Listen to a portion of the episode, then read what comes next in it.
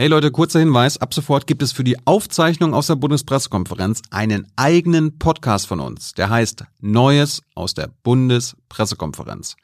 Die Regierungspressekonferenzen und so weiter werden von uns ab Februar nur noch in diesem neuen Podcast veröffentlicht werden. Abonniert ihn also, wenn ihr in Sachen Bundesregierung auf dem Laufenden bleiben wollt. Und jetzt geht's los.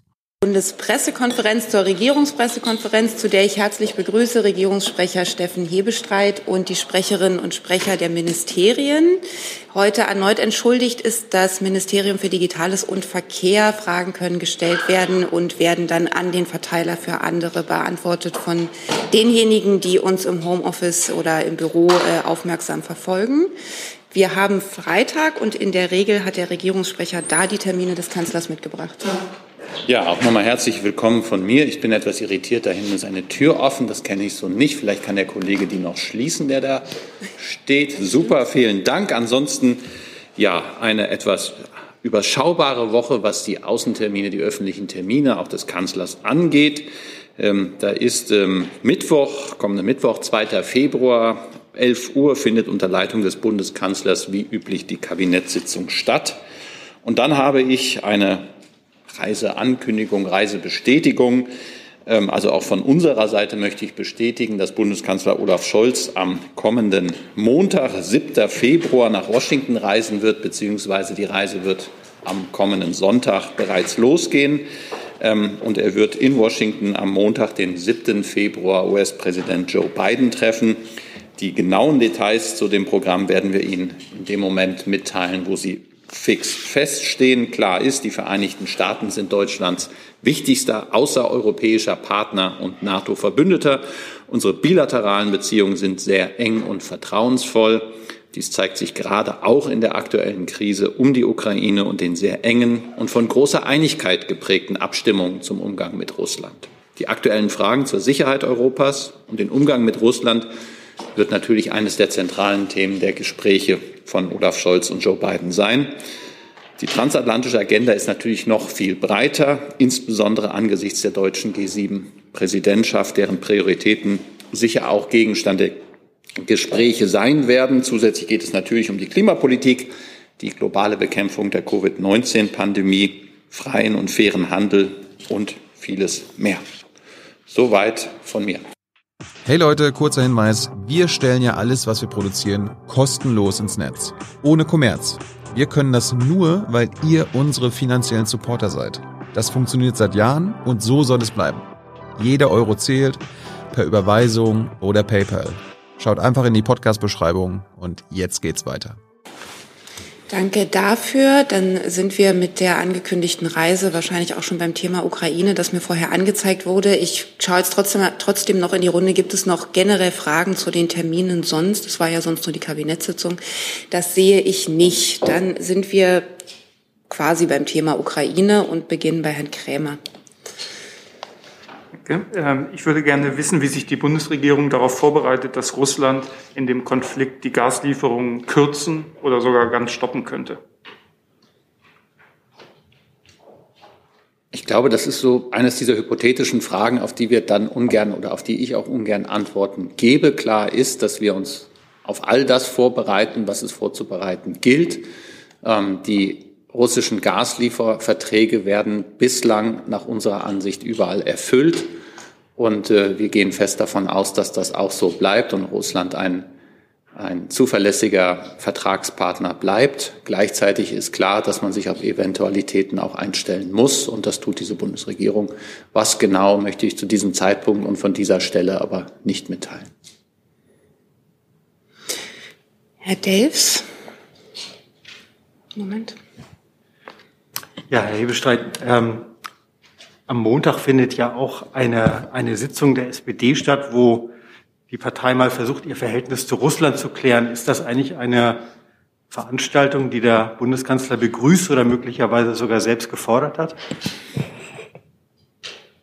Ich kann ja nur für die Bundesregierung und den Bundeskanzler sprechen und nicht für mögliche parteiinterne Veranstaltungen. Allerdings die Prämisse, die Sie beschrieben haben, dass die SPD ihre wie haben Sie gesagt, Haltung zu Russland irgendwie klären müsse oder so. Ich glaube, der Bundeskanzler hat diese Frage in einem Interview mit der Süddeutschen Zeitung am Montag beantwortet und hat relativ klar gesagt, dass die Haltung der SPD klar ist und er hat sie auch dort klar beschrieben und insoweit steht das. Nachfrage? Das heißt, er nimmt gar nicht an dem Treffen teil, oder? Weil wenn schon alles geklärt ist, dann muss er ja da gar nicht hingehen eigentlich. Ich äh, weiß auch gar nicht, ob er bei diesem Treffen dabei ist. Ähm, ich weiß auch gar nicht, ob es dieses Treffen gibt, ehrlich gesagt. Ich habe es aus der, aus, aus der Presse erfahren, dass es ein solches Treffen angeblich geben soll. Das müssten Sie bei der Partei nachfragen. Eine Frage gibt es online von Erbil Bassai von Anadolu. Er schreibt, der Verteidigungsminister Lettlands habe in einem Financial Times Interview Deutschland kritisiert und gesagt, dass Deutschlands unmoralische und heuchlerische Beziehungen zu Russland und China eine Spaltung zwischen West- und Osteuropa geführt habe, zu einer geführt habe. Was sagt die Bundesregierung zu dieser Kritik, ist die Frage. Die Bundesregierung hat auch die Äußerung zur Kenntnis genommen, aber die bewertet solche Äußerungen nicht. Die Position der Bundesregierung habe ich hier mehrfach in den letzten Tagen auch in dieser Thematik dargestellt und äh, das gilt weiterhin. Dann nehme ich noch die Frage von Frank Jordans, AP dazu, an den Regierungssprecher oder an das Verteidigungsministerium. Vielleicht bleiben Sie aber erst mal sitzen, falls die Frage beantwortet werden kann schon. Ähm, er fragt nämlich, ob es inzwischen eine Entscheidung zur Anfrage Lettlands zur Lieferung deutscher Haubitzen an die Ukraine gegeben hat und wenn ja, wie sie aussieht. Da habe ich mich im Vorfeld dieser Regierungspressekonferenz extra nochmal kundig gemacht. Die Prüfung ist noch nicht abgeschlossen. Insofern gibt es da auch keinen neuen Stand. Sobald wir einen neuen Stand haben, würde ich ihn hier auch mitteilen. Dann machen wir im Saal weiter bei Herrn Jessen. Die Frage schließt direkt daran an, da Sie gesagt haben, Deutschland werde keine letale Waffen äh, liefern. Da eine Ihrer Kolleginnen gesagt hat, Haubitzen seien natürlich letale Waffen bedeutet das dann in der Logik nicht, dass da, wo Deutschland über die Lieferung von Waffen mitbestimmen kann, durch ein Veto zum Beispiel, sich das eigentlich eine Zustimmung zu solcher Lieferung ausschließt, weil Deutschland dann eben doch an der Lieferung letaler Waffen durch Zustimmung mitwirken würde. Herr Jessen, ich kann ja nicht von dieser Stelle jetzt ähm, einer Entscheidung dieser Bundesregierung vorgreifen, indem ich die grundsätzlichen Grundlinien, die ich auch hier beschrieben habe, interpretiere auf diesen konkreten Fall. Wir wissen, dass es sich äh, bei den gefragten Geräten um sehr alte Geräte handelt, die äh, aus den Beständen der Nationalen Volksarmee der DDR stammen, die dann nach Finnland und später von Finnland nach Estland weitergegeben worden sind. Und jetzt gibt es die Anfrage Estlands, ob diese Waffen weiter an die Ukraine gegeben werden. Ob das, wie Sie sagen, ähm, eine Lieferung oder Beteiligung an einer Lieferung letaler Waffen ist oder nicht. Genau das ist ja ein Teil der Prüfung, die gerade stattfindet. Und wenn das Ergebnis ist, dann teile ich Ihnen das mit.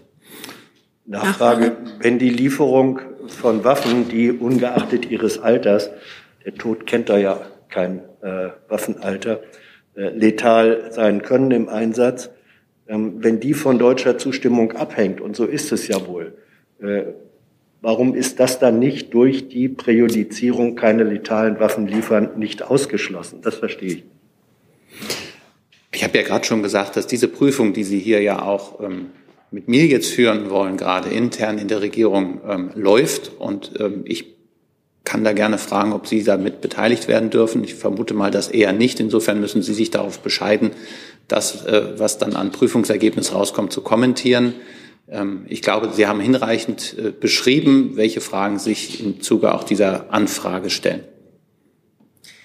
Anja Köhler von der Deutschen Welle fragt das Auswärtige Amt und sie fragt, wird die Außenministerin heute mit ihrem russischen Kollegen Lavrov telefonieren, wie Interfax berichtet? Und falls das so ist, erfolgt das auf Ihren Wunsch oder auf sein und worum genau soll es gehen? Wie immer werden wir über Telefonate und Gespräche der Außenministerin, wenn es darüber etwas zu berichten gibt, im Nachgang berichten und nicht vorab. Dann machen wir im Saal weiter bei Herrn Niels. Ja, äh, auch zum Thema Waffen. Ich habe gestern bei mir eine Wissenslücke festgestellt und die muss schnellstens gestopft werden äh, in Sachen Waffenlieferungen, mögliche theoretische in die Ukraine. Wann kollidieren die oder kollidieren, würden die nicht kollidieren mit eben dem Gebot, nicht in Krisengebiete ähm, zu liefern? Ähm, das ist ja so ein generelles Gebot, äh, wissen wir alle. Äh, aber gilt das auch hier? Ähm, vielleicht ist die Frage schon mal gestellt worden, ist mir dann entgangen zu Hause. Ähm, kann mir da jemand drauf antworten? Also es gibt natürlich die Lücken in Sachen Israel. Wir liefern U-Boote und anderes wegen der Staatsräson und anderer Gründe. Aber generell gilt ja Krisengebiete, nein. Wer kann antworten? Ich würde jetzt juristisch antworten. Grundsätzlich gilt Krisengebiete nein. Und ähm, jetzt kann man sich natürlich darüber unterhalten, was eine Lieferung ist. Und wir haben hier klar ausgeschlossen, dass eine Lieferung ähm, letaler Waffen auch in die Ukraine aus Sicht dieser Bundesregierung ausgeschlossen ist. Und defensive Waffen wären sowieso erlaubt, auch unter dem Gebot. Auch da hat, das hatten wir hier schon. Die Frage ist dann, ähm, was eine defensive Waffe ist und ob sie letal, letale Folgen hat oder nicht. Da gibt es ja auch defensive Waffen, die beispielsweise den Abschuss von Drohnen ähm, ermöglichen. So, wenn das darauf beschränkt werden kann, wäre das nicht letal. Wenn man ne neben Drohnen auch Dinge abschießen könnte, mit denen Menschen beteiligt sind, Flugzeuge oder ähnliches, dann wäre es schwieriger. Herr Krämer nochmal. Er wurde schon beantwortet. Dann ist der nächste auf der Liste Herr Delfs. Herr Streit, mal eine ganz allgemeine Frage. Und zwar kann man ja jetzt, der Bundeskanzler macht das ja bestimmt auch mal, äh, die Kommentare liest über seine bisherige Rolle in der Ukraine-Krise. Da sind die Kommentare ja zum Teil vernichtend, würde ich sagen. Und äh, auch aus dem Ausland hagelt es ja im Grunde genommen Kritik. Also entweder man sagt gar nichts dazu oder Verbündete äußern ganz offene Kritik. Wie geht denn der Bundeskanzler mit dieser Kritik um? Findet er die in irgendeiner Form gerechtfertigt? Findet er sie völlig äh, abwegig? Was, was sagen Sie eigentlich dazu? Ich glaube, der Bundeskanzler hat sich an verschiedenen Stellen in den letzten Tagen bei Pressekonferenzen, Interviews und so dazu auch eingelassen. Ich glaube, grundsätzlich kann man sagen, dass man als Politiker, als Bundesregierung, die in dieser Frage auch sehr geschlossen agiert, überzeugt sein muss von seinem Handeln und aus klaren und festen Grundpositionen heraus agiert. Und dann gibt es, kann es immer Kritik geben. Diese Kritik hier, der sollte man sich nicht verschließen, indem man die Ohren zuhält, sich. Aber es ist klar, dass man sein eigenes Handeln da immer wieder überprüft. Ob das jetzt ähm, aus dem Ausland sind, ob das kluge journalistische Hinweise sind oder so, das heißt ja aber nicht, dass man daraus ähm, zwangsläufig seine Positionen verändert. Ich, ich, würde vielleicht ganz kurz den Eindruck einmal widersprechen wollen, es gäbe aus dem Ausland nur entweder sagt, wird gar nichts gesagt oder nur Kritik. Ich glaube, wenn Sie sich die Äußerungen der US-Administration aus den letzten Tagen anschauen, dann bekommen Sie einen deutlich anderen Eindruck. Ähm, da gibt es sehr starke Signale der Geschlossenheit und äh, auch von äh, einer ganzen Reihe von europäischen Verbündeten aus den letzten Tagen entsprechende Äußerungen. Noch eine Nachfrage, ähm, da, bevor Sie Ihre Nachfrage ja. stellen, weil jetzt auch noch mal direkt eine Frage ans Verteidigungsministerium kommt. Vielleicht könnten wir die Zwischenzeit schon mal nutzen, die Plätze zu tauschen. Herr Delfs. Genau, ich meine, der Vorwurf ist ja eigentlich an den Bundeskanzler nicht, dass er jetzt irgendwie falsch handelt, sondern Vorwurf ist ja, dass er gar nicht handelt und eigentlich gar nicht stattfindet in dieser Krise. Ähm, das ist ja schon ein Vorwurf, den er sich ein bisschen zu Herzen nehmen müsste, weil ich meine, dass diese Krise jetzt ernst ist, kann man ja nicht in Abrede stellen eigentlich. Ach, Herr Dels, ich habe mir eigentlich fest vorgenommen, von dieser Stelle, auf der ich hier sitze, niemals journalistische Kritik oder nein, journalistische Beiträge zu kritisieren. Und jetzt verführen Sie mich nicht bitte dazu, von diesem Gebot jetzt schon ähm, abzuweichen. Björn Stritzel von der Bild fragt das Verteidigungsministerium, wie bewertet die Ministerin die umfassende internationale Kritik an der Lieferung der 5000 Schutzhelme? Offensichtlich gäbe es da eine erhebliche Diskrepanz zum in Anführungsstrichen ganz deutlichen Signal, mit welchem die Ministerin die Lieferung ankündigte. Jetzt. Vielen Dank ähm, für die Frage. Wir hatten ja am Mittwoch schon Gelegenheit ähm, zu ähm, informieren, dass wir geprüft haben ein entsprechendes Ersuchen der ukrainischen Botschaft. Äh, dazu kann ich vielleicht ähm, noch mal etwas ausführlicher ähm, mitteilen, dass ähm, dieses ähm, Ersuchen umfänglich äh, geprüft wurde. Wir es war recht kurzfristig an uns gerichtet und wir haben natürlich auch geschaut, welche äh, Möglichkeiten wir haben, um da ähm, entgegenzukommen und zu unterstützen. Die Ministerin hat ja ganz deutlich auch gesagt, wir stehen an der Seite der Ukraine und sehen die 5000 Helme durchaus als ähm, Unterstützung. Es ist als Ausrüstung, keine, sind keine Waffen. Das kann man vielleicht an der Stelle auch nochmal sagen. Das hat sie nach dem Verteidigungsausschuss auch nochmal hervorgehoben. Ähm, und äh, wir haben natürlich die Helme auch selbst im Bestand und in der Nutzung und haben ähm, geschaut, was möglich ist, um kurzfristig antworten zu können der Botschaft in äh, der äh, ukrainischen Botschaft und was wir in Aussicht stellen können und haben ähm, festgestellt, dass wir da ein kurzfristiges Angebot in dem Umfang machen können, wie wir es getan haben. Dann geht es wieder im Saal weiter bei Herrn Nils nochmal. Ja, auch zu den Helmen ist es wahr, ähm, dass eigentlich um 100.000 gebeten wurde. Und wenn es so ist, warum sind nur 5.000 geliefert worden oder werden geliefert? Kommen, gehen die anderen noch auf den Weg nach Kiew? Und wissen Sie zufällig den EK oder den VK eines solchen Helms, so dass man mal den Wert sich vorstellen mag? Ähm, was ich dazu äh, sagen kann auf Ihre Frage, ist, dass äh, da keine Größenordnung im Raum stand, sondern wir von uns aus geschaut haben, was können wir kurzfristig anbieten. Ähm, also die Zahl, die Sie genannt haben, kann ich so jetzt nicht bestätigen. Ähm, und wir eben äh, versucht haben, jetzt auch in der, wie gesagt, die Helme sind doch selbst bei uns in der Nutzung, geschaut haben, was wir jetzt erübrigen können und anbieten können. Verkaufspreis kann ich Ihnen jetzt so ad hoc nicht sagen, müsste ich nachliefern. Vielleicht kann ich einen halben Schritt zurücknehmen, weil wir uns ja jetzt viel über Waffen und über Helme unterhalten und ähm, nochmal die grundsätzliche Position, die eigentlich die komplette westliche Welt in diesem Konflikt eigentlich angeht. Und das ist die Überzeugung, dass es keine militärische Lösung gibt und dass ein Verhandlungsweg eine politische und wirtschaftlichen Folgen haben wird, sollte die Ukraine von Russland sollte es eine Verletzung der territorialen Integrität und der Souveränität der Ukraine durch Russland erfolgen. Und genau darum geht es im Augenblick durch viele Gespräche im Normandie-Format mit bilateralen Gesprächen. Die US-Administration ist intensiv engagiert, um eben genau eine weitere Eskalation dort zu verhindern. Es gibt die klare Forderung in Richtung Russland zur Deeskalation beizutragen äh, mit nachvollziehbaren, erkennbaren Schritten.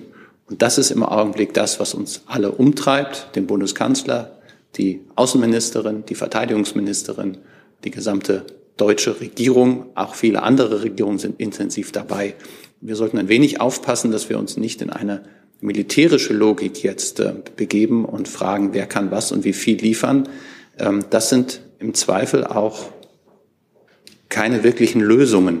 Also auch die Waffenlieferung in Est, äh, die jetzt äh, lange diskutiert wird, da geht es um neun Haubitzen das nochmal zu sagen. Also habe ich gelesen in den Zeitungen, dass es neun Haubitzen sind. Ähm, das ist jetzt kein Gamechanger. Das vielleicht so ein bisschen um unsere Diskussion, die uns alle umtreibt, ein bisschen einzuordnen. Auf der Liste zu dem Thema habe ich jetzt noch mal Herrn Niels, Herrn Delfs und Herrn Jessen. Nee, achso, Herrn Niels war gerade dran. Ähm, Herrn Delfs und Herrn Jessen und dann würde ich das Thema auch perspektivisch wechseln. Herr Delfs. Ja, das ist eine Frage ans äh, Bundeswirtschaftsministerium. Und zwar ähm, gibt es ja wohl Bestrebungen ähm, von deutschen Wirtschaftsbossen, sich demnächst äh, mit, mit Herrn Putin mal zu unterhalten, wie es wirtschaftlich weitergeht. Ähm, das ist auf Betreiben des Ostausschusses äh, äh an, angeleiert worden. Und ähm, einen ähnlichen Vorgang gab es ja bereits in Italien, wo dann die italienische Regierung versucht haben soll, das, so, solche Kommunikation zu verhindern. Äh, wie sieht das eigentlich die Bundesregierung, wenn jetzt Wirtschaftsbosse mit, mit dem russischen Präsidenten in dieser Lage sprechen, über, über irgendwelche Deals oder Wirtschaftsbeziehungen? Also ich kann das nicht kommentieren. Zum einen kenne ich diese Meldungen nicht. Ich weiß nicht, ob es nur Meldungen sind, dass Wirtschaftsbosse hier irgendwas planen, was ich aber selbst nicht weiß. Insofern kann ich es nicht kommentieren und auch das Vorgehen von Italien würde ich nicht kommentieren, da mir, wie gesagt, hier der Sachverhalt als solcher auch unbekannt ist. Nachfrage? Halten Sie es denn sinnvoll, ähm, dass die deutsche Wirtschaft das Gespräch sucht mit dem Präsidenten, weil sonst wird ja auch immer sehr klar unterschieden zwischen rein wirtschaftlichen Projekten, die ja okay sind angeblich und geopolitischen Fragen. Ich kann das nicht kommentieren. Der Ostausschuss ist ein eingetragener Verein, deren Haltung oder Meinung habe ich nicht zu kommentieren. Aber nochmal, ich betone, ich kenne auch den Sachverhalt nicht. Ich will ja auch nicht irgendwie zwischen den Zeilen was äh, mittelbar bestätigen, was ich nicht kenne. Insofern bin ich da die falsche Ansprechpartnerin. Ich kenne den Sachverhalt auch nicht im Einzelnen, aber ich wollte vielleicht äh, zur Philosophie nochmal auf das hinweisen, was die Außenministerin in Moskau gesagt hat, dass natürlich Deutschland ein Interesse hat an äh, wirtschaftlichem Austausch, an wirtschaftlichen Beziehungen mit Russland. Sie hat aber auch darauf hingewiesen, dass wir ein noch fundamentaleres Interesse haben, nämlich an der Einhaltung der äh, Regeln, die wir in uns Europa, die wir uns in Europa gemeinsam gegeben haben, der europäischen Friedensordnung. Das ist für Deutschland die Geschäftsgrundlage, das ist unsere Existenzgrundlage.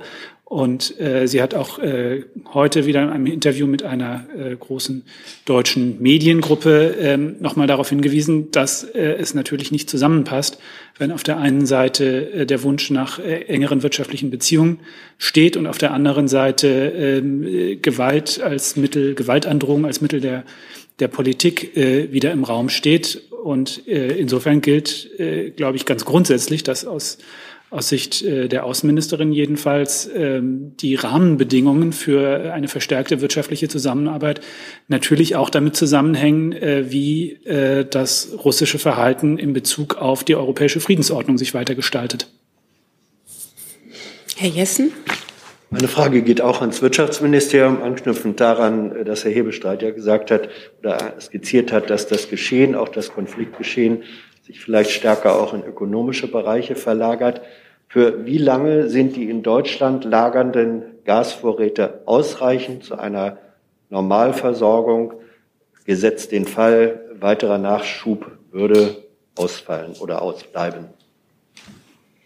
Ich spekuliere hier auch nicht über die Zukunft. Ich beschreibe nur die Gegenwart. In der Gegenwart ist die Versorgungssicherheit gewährleistet, so wie ich das ja auch schon am Mittwoch dargestellt hatte. Es ist richtig, dass die Speicherstände niedriger sind als in den Vorjahren. Wir versorgen uns aber ja nicht nur aus den Speichern, sondern auch aus den Lieferungen über die Langfristlieferverträge, die weiter eingehalten werden auch aus LNG-Lieferungen, die in den vergangenen Wochen den Markt erreicht haben.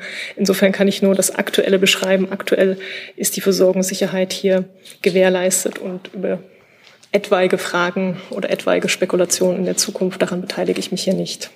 Ja, man hätte schon gern einen Eindruck, für wie lange die vorhandene Reserve reicht. Nachfrage, ähm, der größte deutsche Speicher oder der größte europäische Speicher im Emsland ist im Besitz von Gazprom ist sichergestellt, dass diese Besitz- oder Eigentumsverhältnisse nicht dazu genutzt werden können, das Abfließen der Mengen aus diesem Speicher gegebenenfalls zu verhindern. Wie gesagt, auch über einzelne Speicherbetreiber kann ich, kann ich hier keine Aussage treffen. Ich kann nur noch mal betonen, die Bundesregierung tut das Notwendige, damit die Versorgungssicherheit gewährleistet ist. Aktuell ist das der Fall.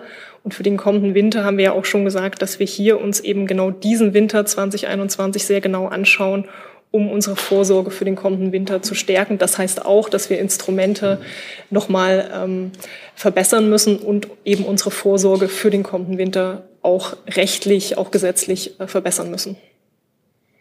Eine Frage zum Thema Ukraine gibt es noch online von Frank Jordans, AAP nochmal. Ähm, gibt es eine, er fragt das Verteidigungsministerium, gibt es eine Stellungnahme der Bundesregierung zur einseitigen Entscheidung Russlands, die OSZE-mandatierten Militärinspektionen auch in Deutschland auszusetzen? Das sehe ich eher als eine Frage ans AA. Ähm, in der Tat ähm, Dazu muss ich Ihnen die Antwort nachreichen. Ich glaube, das werde ich auch noch während der laufenden Pressekonferenz tun können. Alles klar, dann gern ein Signal, sobald die da ist. Weitere Fragen zum Thema Ukraine habe ich nicht. Dann würde ich das Thema wechseln. Dennoch das Verteidigungsministerium bitten, vielleicht vorn zu bleiben, weil es gibt auch noch eine Frage zu Mali. Ähm, davor aber eine Frage auch von Frank Jordans ans Auswärtige Amt. Er fragt, können Sie uns sagen, was die Ministerin gestern beim virtuellen Treffen des Major Economies Forum vorgetragen hat und was aus deutscher Sicht das Resultat dieses Treffens war?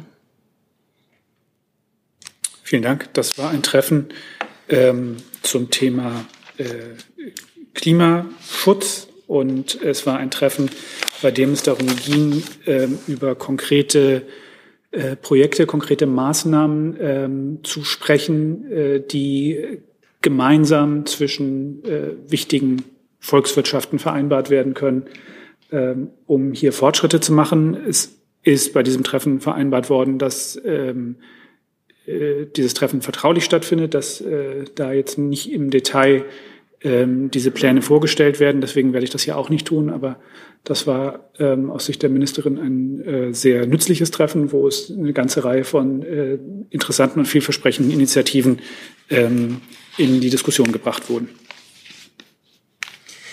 Weitere Fragen dazu sehe ich im Saal nicht. Dann die schon angekündigte Frage zum Thema Mali. Jan Dörner von der Funke Mediengruppe fragt das Verteidigungsministerium beziehungsweise auch das AA, sehe ich gerade, beide Häuser. Ähm, ist der Einsatz der Bundeswehr vor Ort weiterhin eingeschränkt, ähm, eingeschränkt bezüglich des Einsatzes von Hubschraubern und Aufklärungsdrohnen möglich? Nein, sorry, verlesen. Ist der Einsatz der Bundeswehr vor Ort weiterhin eingeschränkt bezüglich des Einsatzes? So ist, glaube ich, gemeint. Wie beurteilen Sie die Aufforderung der Regierung in Mali, dass Dänemark seine Spezialkräfte abziehen soll, ist die zweite Frage. Das könnte ich. Ja, genau. Also die zweite Frage würde ich dann auch an Herrn Burger abgeben wollen. Zu der ersten äh, Frage kann ich gern etwas sagen. Ähm, Hintergrund ist ja das äh, Flugverbot, worüber wir ja auch schon ähm, berichtet haben. Ähm, aktuell ist die Situation so, dass die Aufklärung ähm, im Schwerpunkt mit bodengebundenen Kräften erfolgt ähm, und der Auftrag ähm, des deutschen Einsatzkontingents bei MINUSMA, darum geht es in erster Linie, ähm, mit Einschränkungen durchgeführt werden kann. Entschuldigung. Ui, ich warte kurz. Jetzt passiert das einmal von dieser Seite.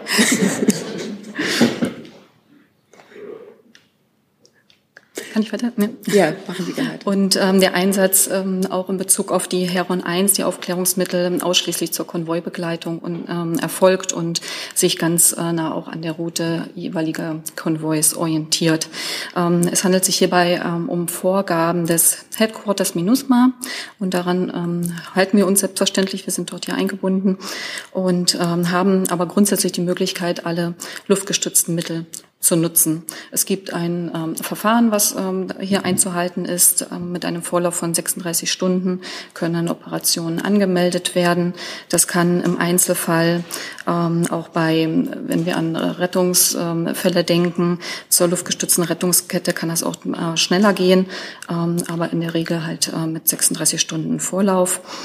Ähm, und dann wird es entsprechend bewertet und nach der Bewertung dann bei den malischen Stellen die Flugfreigabe ähm, erbeten.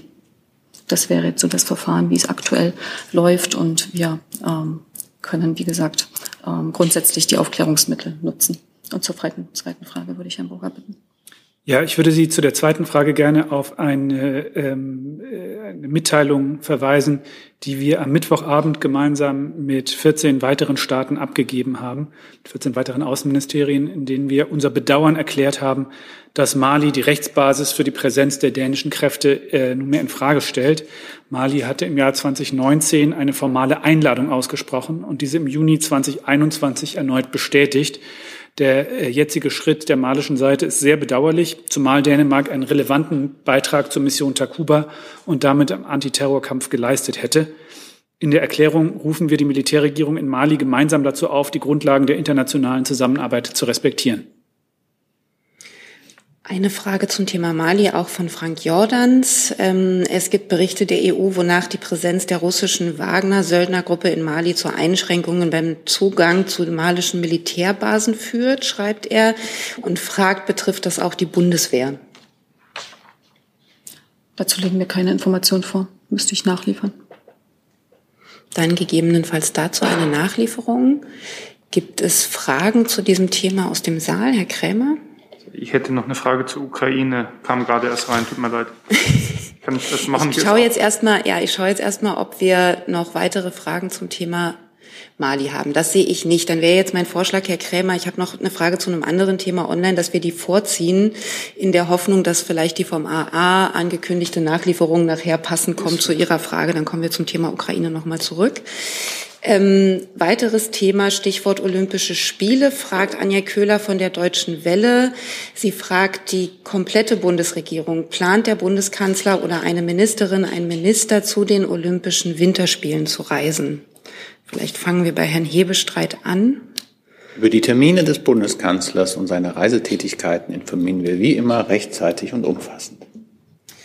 Dann schaue ich jetzt einfach mal auf die Bank und in die Runde, wenn mir jemand signalisiert, dass er schon mehr sagen kann zur Reise eines Ministers, einer Ministerin. Glaube, als Dienstleistung darf ich sagen, dass sowohl die Außenministerin als auch die Innenministerin bereits bekundet haben, dass sie nicht nach Peking während der Olympischen Spiele zu reisen gedenken. Das eine, weil es ungewöhnlich sei und das zweite aus Pandemiegründen.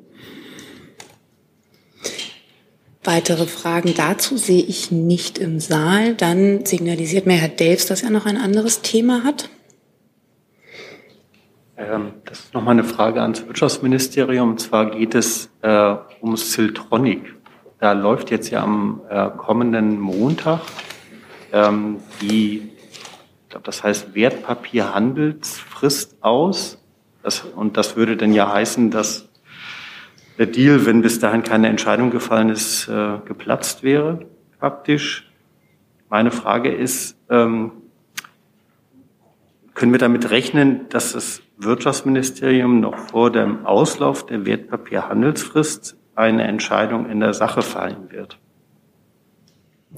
Im Fall Siltronic läuft ein Investitionsprüfverfahren. Dieses Verfahren dauert an und daher bitte ich um Verständnis, dass ich während des laufenden Verfahrens auch keine weiteren Aussagen hierzu machen kann.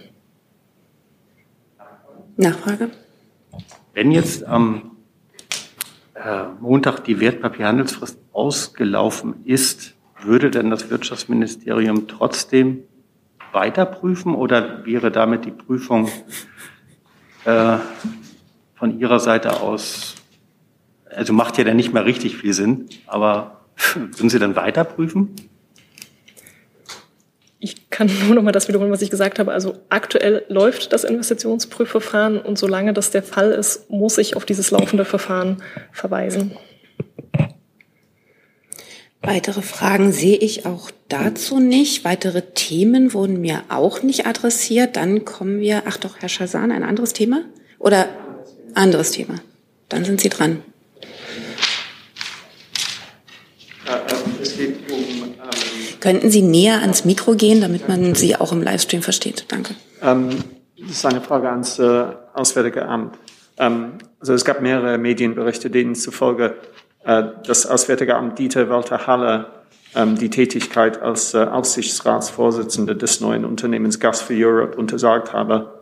Äh, können Sie das bitte bestätigen und, und, und die Begründung auch? Ja, ich kann Ihnen dazu sagen, dass Herr Haller dem Auswärtigen Amt gemäß Paragraph 105 Bundesbeamtengesetz seine Absicht angezeigt hat, als Ruhestandsbeamter eine Tätigkeit aufzunehmen. Eine interne Prüfung hat ergeben, dass die Aufnahme dieser Tätigkeit zu untersagen ist, weil dadurch sie dienstliche Interessen beeinträchtigt wären. Weitere Fragen dazu sehe ich nicht. Dann würden wir zum Schluss dieser Pressekonferenz nochmal zum Thema Ukraine zurückkommen mit der Frage von Herrn Krämer. Super, vielen Dank. Das ist gerade erst aktuell reingekommen. Der litauische Präsident sagte gerade, dass es Gespräche zwischen Litauen und äh, Deutschland gibt, die Militärpräsenz Deutschlands in Litauen zu erhöhen. Können Sie uns das bestätigen und vielleicht ein paar Details nennen? Ich habe diese Äußerung nicht gesehen. Ähm, wir stehen mit unseren litauischen Partnern natürlich äh, ständig in engem Kontakt. Sie wissen, dass äh, Deutschland bei der Enhanced Forward Presence der NATO eine Führungsrolle in Litauen einnimmt. Ähm, weitere Details liegen mir dazu nicht vor. Ich weiß nicht, ob Frau Krüger mehr dazu sagt. Die ähm, Nachricht habe ich jetzt auch noch nicht äh, sehen können. Ähm, ich kann dem dazu stimmen, was Herr Burger gerade gesagt hat. Es gibt ähm, ja durchaus steht an ein ähm, Kontingentwechsel. Ähm, das würde aber nicht zu einer ähm, Erhöhung führen. Und äh, was es noch grundsätzlich gibt, sind durchaus Verstärkungskräfte. Das ist aber nicht beabsichtigt. Ähm, grundsätzliche Verstärkungskräfte für die Battle Group, die bei Bedarf auch äh, verlegt werden könnten. Aber ähm, die Entsendung solcher Verstärkungskräfte ist nicht geplant. Ich wüsste nichts Gegenteiliges. Wäre es möglich, dann noch mehr zu kriegen im Laufe des Nachmittags? Äh, das äh, hängt natürlich von der, von der Sachlage ab. Also äh, wenn es dazu etwas nachzuliefern gibt, tun wir das gerne. Hi, Tyler hier, Producer von Jung und Naiv. Ohne euch gibt's uns nicht. Jeder Euro zählt und ab 20 landet ihr als Produzenten im Abspann auf YouTube. Weiter geht's. Dann würde ich, äh, darf ich an dieser Stelle jetzt die Nachlieferung mhm. bringen? Äh, es wurde gefragt nach ähm, militärischen Inspektionen. Ähm, äh, im Verhältnis zu Russland. Äh, dazu möchte ich sagen, dass in der Tat Russland angezeigt hat, dass es die Umsetzung des sogenannten Wiener Dokuments, auf dessen Basis unter den OSZE-Teilnehmerstaaten vertrauensbildende Maßnahmen wie zum Beispiel Besuche von Beobachtern durchgeführt werden, bis Ende Februar aussetzt. Als Begründung hat Russland dafür die Verbreitung von Omikron angeführt. Damit ist beispielsweise eine Inspektion äh, des russischen Gebiets im Dreiländereck Ukraine, Belarus, Russland, äh, wie von Lettland beantragt und von Russland zuvor bereits zugestimmt, äh, derzeit nicht möglich. Wir bedauern diesen Schritt ausdrücklich, denn gerade in der jetzigen Situation wäre alles hilfreich, äh, was mehr Transparenz schafft, um Spannungen abzubauen. Ähm, deshalb äh, fordern wir Russland auf, die OSZE-Teilnehmerstaaten über seine Aktivitäten ausführlich und freiwillig zu unterrichten, wie das im Wiener Dokument vorgesehen ist. Richtig ist auch, dass Russland äh, im Rahmen seiner allgemeinen Aussetzung von Inspektionsmaßnahmen nach dem Wiener Dokument von sich aus vorgeschlagen hat, eine Inspektion in Deutschland, zu deren Durchführung wir selbstverständlich bereit gewesen wären, nicht mehr durchzuführen. Äh, das haben wir angenommen. Eine Frage gibt es zu dem Themenkomplex jetzt doch noch online von Denise Rehse von Ruptly. Sie fragt das Außenministerium und oder das Wirtschaftsministerium. Ähm, Laut einem Bericht von Bloomberg schreibt sie, soll die deutsche Regierung sich für eine Ausnahme des Energiesektors im Fall von Sanktionen gegen Russland ausgesprochen haben. Können Sie dies bestätigen und gegebenenfalls ausführen, warum der Energiesektor nicht sanktioniert werden soll? Und dazu noch die Frage, welche NATO-Partner diesen Ansatz unterstützen. Das kann ich, das kann ich beantworten mit dem Verweis auf die Regierungspressekonferenz von vor zwei Tagen, wo das umfänglich behandelt worden ist. Dann verweisen wir an dieser Stelle tatsächlich auf das Protokoll, wenn das so ist. Ich verlasse mich drauf.